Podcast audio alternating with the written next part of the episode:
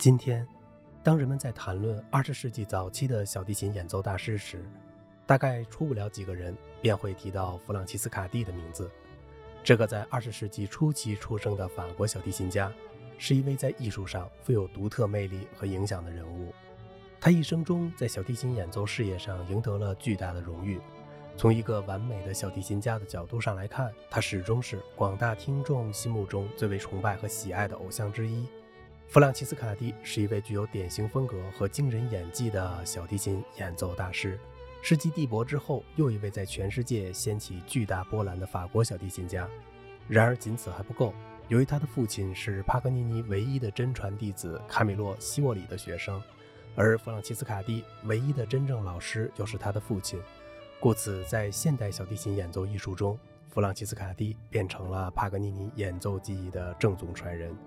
由此可见，作为这样一位带有特殊性的小提琴演奏大师，弗朗西斯卡蒂身上所具有的传奇性色彩该有多么的丰富和迷人呀！吉诺·弗朗西斯卡蒂于1905年8月9日出生在法国的马赛，他的家庭是一个典型的音乐世家，父亲是一位带有意大利血统的小提琴家，曾在马赛歌剧院中担任过多年的小提琴手；母亲是父亲的一个学生，也是一位职业的小提琴家。弗朗西斯卡蒂从小生活在一个音乐气氛十分浓厚的家庭中，父亲作为一个出色的小提琴教师，每天都在家中从早到晚地给学生上课，这使得年幼的弗朗西斯卡蒂耳濡目染，逐渐对音乐发生了兴趣。三岁时，严厉的父亲便开始教他拉小提琴，在学习小提琴演奏的漫长过程中，弗朗西斯卡蒂饱受了父亲那异常严格甚至粗暴的要求和训练。据他自己回忆，小时候父亲对他的演奏从来就没有满意过的时候。当他练音阶时，怒气冲冲的父亲总是在一旁大喊：“音不准，重拉。”而往往在这时，母亲总会一声不响地把他带到另一个房子里，耐心细致地陪他练琴。对于母亲，弗朗西斯卡蒂的回忆总是显得那样亲切和深情。他曾说道：“小时候，母亲经常跟他一起拉琴。”在他还不识谱时，母亲就将那些著名的协奏曲一个个的拉给他听，使得他对这些乐曲更加增添了一份喜爱之情。不过，父亲的严格教学和有些不近情理的要求，毕竟还是给弗朗西斯卡蒂在专业上带来了极大的益处。由于严格和刻苦，使得弗朗西斯卡蒂从一开始便在演奏技艺方面打下了坚实的基础。这些过硬的、已经形成本能的扎实基本功，给弗朗西斯卡蒂日后的演奏事业提供了良好的技术保障，使得他为此得到了终身的受益。弗朗西斯卡蒂在年幼时就显示出了神童的本色，他五岁时即开始登台演奏，那时他的娴熟技艺已经使许多人感到异常的惊讶了。一九一八年。十三岁的弗朗齐斯卡蒂在马赛交响乐团的协奏下，极其成功地演奏了贝多芬的 D 大调小提琴协奏曲，从而在当地引起了相当大的轰动。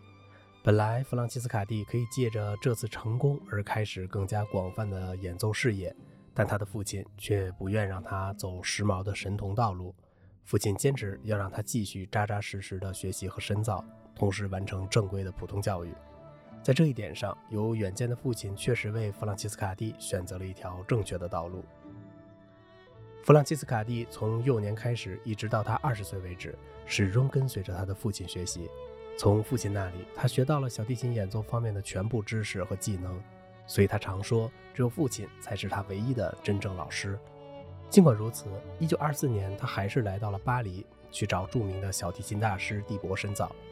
蒂博满怀兴致地听了这个青年人的演奏，对他的才能表示出了由衷的欣赏。从此以后，两个人之间便开始了频繁的交往。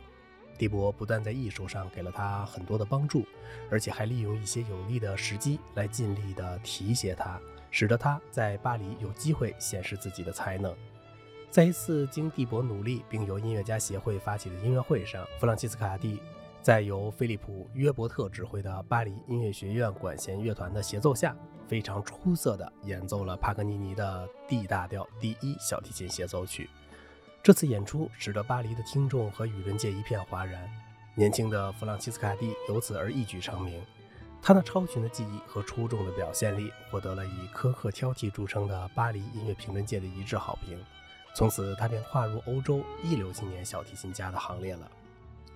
弗朗齐斯卡蒂来到巴黎以后遇到的另一位知音和良师益友，就是当时已步入中年的著名作曲家拉威尔。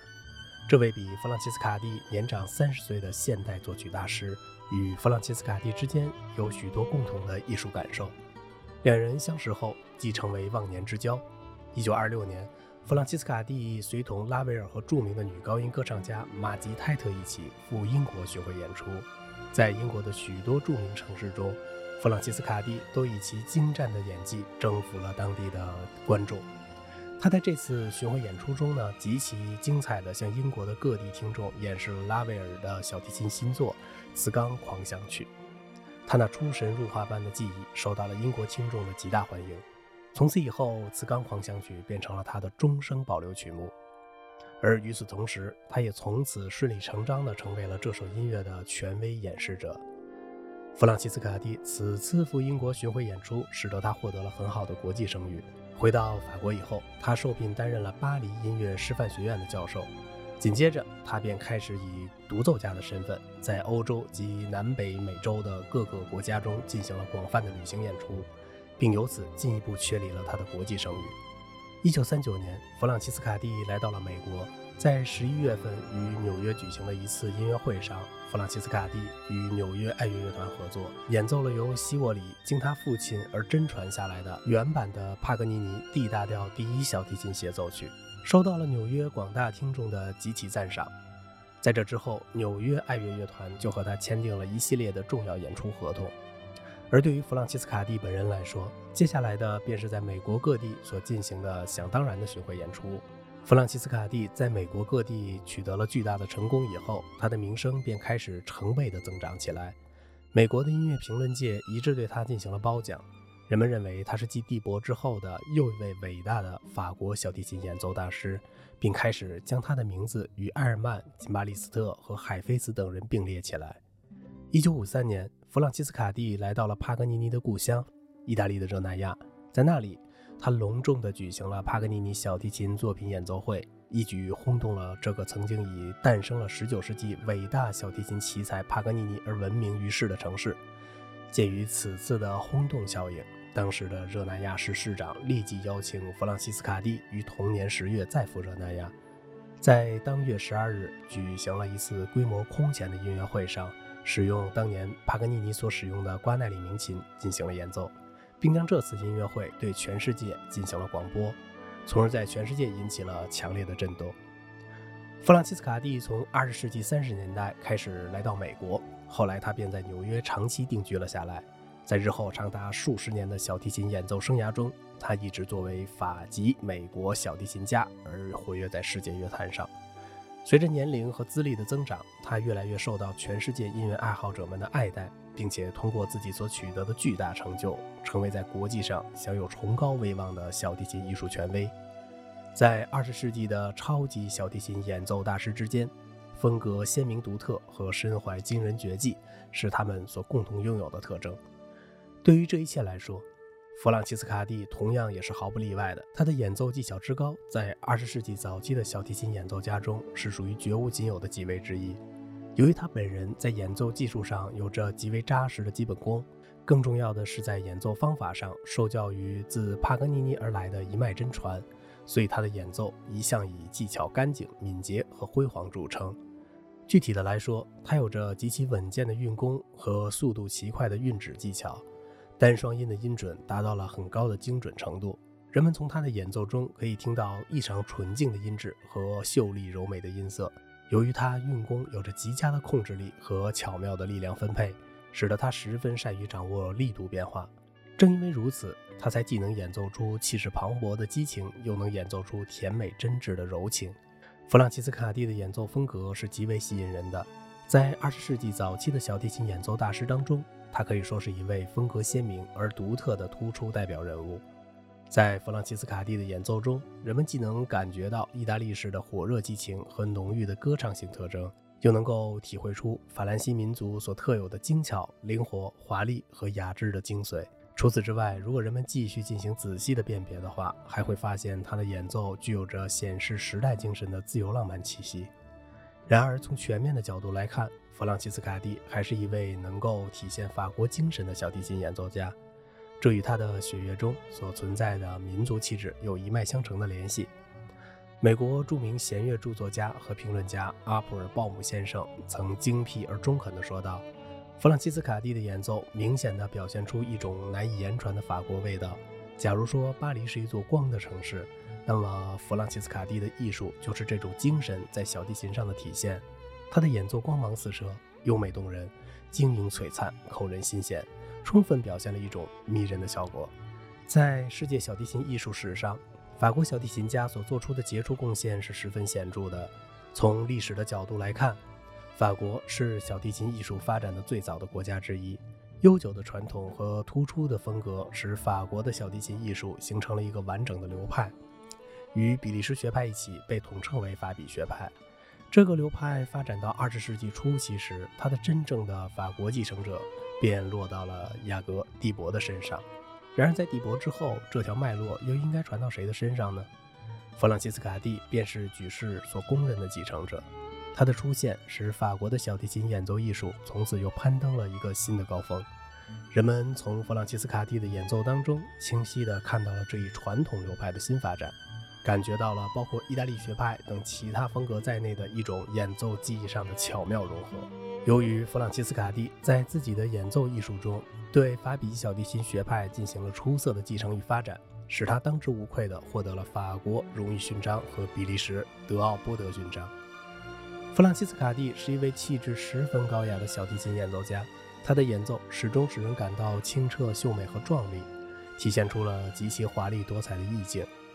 他在对一些法国作曲家作品的处理上，能够最大限度地表现出灵巧、文雅和透明的自然境界，使人们从始至终感觉到一种亲切和甜蜜的美感。然而，他的这种尽情的美感，多少使他的艺术表现范围受到了一定的影响。由于他过分追求纯净、华丽和甜美，所以在演奏一些德奥作曲家及其他一些思想内在的作曲家的作品时，他的演示比起一些其他大师来，就明显的缺乏凝重感和深刻性，这也是他不太善于演奏贝多芬和勃拉姆斯等人的作品的主要原因。弗朗西斯卡蒂在演奏曲目上虽然不如海菲茨和大卫·奥伊斯特拉赫等人多，但仍不失为一个演奏曲目广泛的小提琴家。在他的演奏生涯中，最擅长的作品就是法国作曲家的作品和意大利作曲家帕格尼尼的作品。对于法国作曲家的作品，他的演奏可以说是随心所欲、得心应手，一招一式都可以被人们奉为典范。在众多法国作曲家的作品中，圣桑、拉维尔、拉罗、肖松的作品是他最拿手的曲目，其中可以列入最为经典的有圣桑的 B 小调第三小提琴协奏曲、肖松的音诗、拉维尔的磁钢狂想曲和拉罗的西班牙交响曲。此外，弗兰克、德彪西、弗列的小提琴奏鸣曲等作品也同样属于这类经典的范例之中。